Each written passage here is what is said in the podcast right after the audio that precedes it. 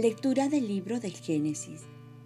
En el principio, Dios creó el cielo y la tierra. La tierra estaba informe y vacía, y las tinieblas cubrían la superficie del abismo.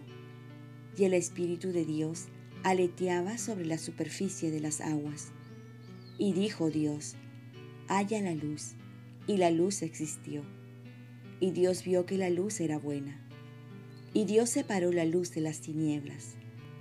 Dios llamó a la luz día y a las tinieblas noche. Pasó una tarde, pasó una mañana, el día primero. Y dijo Dios, exista un firmamento entre las aguas, que separe aguas de aguas. Y Dios hizo el firmamento y separó las aguas de debajo del firmamento y las aguas de encima del firmamento. Y así fue. Dios llamó al firmamento cielo. Pasó una tarde, pasó una mañana, el día segundo. Y Dios dijo, Júntense las aguas debajo del cielo en un solo lugar, y que aparezca lo seco. Y así fue. Y Dios llamó a lo seco tierra, y al conjunto de las aguas lo llamó mar. Y vio Dios que era bueno. Y Dios dijo, produzca la tierra vegetación, hierbas que den semilla, y árboles frutales que den frutos según su especie, y que lleven semilla sobre la tierra. Y así fue. La tierra produjo vegetación, hierba verde que da semilla según su especie, y árboles que dan fruto con su semilla dentro según su especie. Y Dios vio que era bueno. Pasó una tarde, pasó una mañana, el día tercero. Y Dios dijo, existan lumbreras en el firmamento del cielo, para separar el día de la noche, para señalar las fiestas, los días y los años, y sirvan de lumbreras en el firmamento del cielo, para iluminar sobre la tierra. Y así fue. Y Dios hizo dos lumbreras grandes, la lumbrera mayor para regir el día, la lumbrera menor para regir la noche y las estrellas. Y Dios las puso en el firmamento del cielo para iluminar la tierra, para regir el día y la noche, para separar la luz de las tinieblas. Y Dios vio que era bueno. Pasó una tarde, pasó una mañana, el día cuarto. Palabra de Dios. Salmo responsorial. Goce el Señor con sus obras. Bendice, alma mía, al Señor. Dios mío, qué grande eres. Te vistes de belleza y majestad. La luz te envuelve como un manto. Goce el Señor con sus obras. Asentaste la tierra sobre sus cimientos y no vacilará jamás. La cubriste con el manto del océano, y las aguas se posaron sobre las montañas.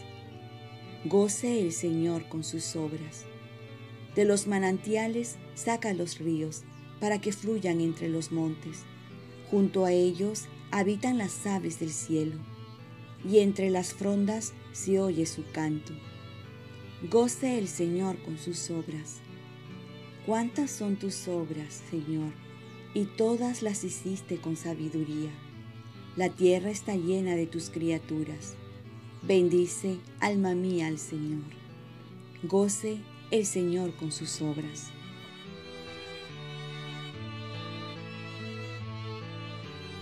Lectura del Santo Evangelio según San Marcos.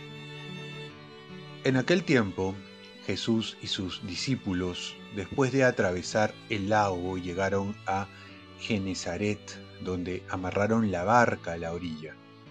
Apenas desembarcaron, lo reconocieron enseguida y recorrieron toda aquella región. Cuando se enteraba la gente dónde estaba Jesús, le llevaba a los enfermos en camillas. En todas partes, donde entraba, pueblos, ciudades y aldeas, colocaban a los enfermos en la plaza y le rogaban que les dejase tocar al menos el borde de su manto. y a los que lo tocaba se sanaban. Palabra del Señor. Paz y bien. Mejor es ir acompañado a Jesús que ir solo. El Evangelio de hoy nos invita a buscar a Jesús no de una manera individual, sino con el otro. Mirar quién está a tu lado e ir junto con Él a Jesús. Y ver a otros que también están buscando ser sanados. Y Jesús los acogerá, porque acoge a todos los que lo buscan. Al final, lo que nos va a salvar es el amor. Y Dios quiere salvarnos también en comunidad. Por ello dejó la iglesia. Y ahora, más que nunca, necesitamos pensar no de una manera individualista, como esta frase que dice, sálvese quien pueda, sino todos juntos, como cuerpo. El Papa Francisco nos exhorta en su última encíclica a pasar de ser individuos a ser hermanos, a vernos como una gran familia, a reconocernos hijos de un mismo Padre y nos dice, nadie puede pelear la vida aisladamente. Se necesita una comunidad que nos sostenga. Qué reconfortante es esta frase que dice, cuando se enteraba la gente dónde estaba Jesús, le llevaban los enfermos en camilla. Cuando sabemos dónde hay un buen médico, sabemos recomendarlo porque ha sido bueno con nosotros.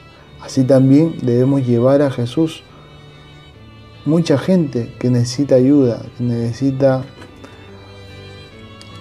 no solo la salud física, sino también la salud espiritual sabiendo que es el mejor médico del alma y del cuerpo. Si esperáramos a Jesús como esperamos las vacunas, otro sería nuestra historia. No lo tenemos lejos, sino a Jesús lo tenemos más cerca. Lo encontramos en nuestro corazón cuando oramos, en los sacramentos, en su palabra.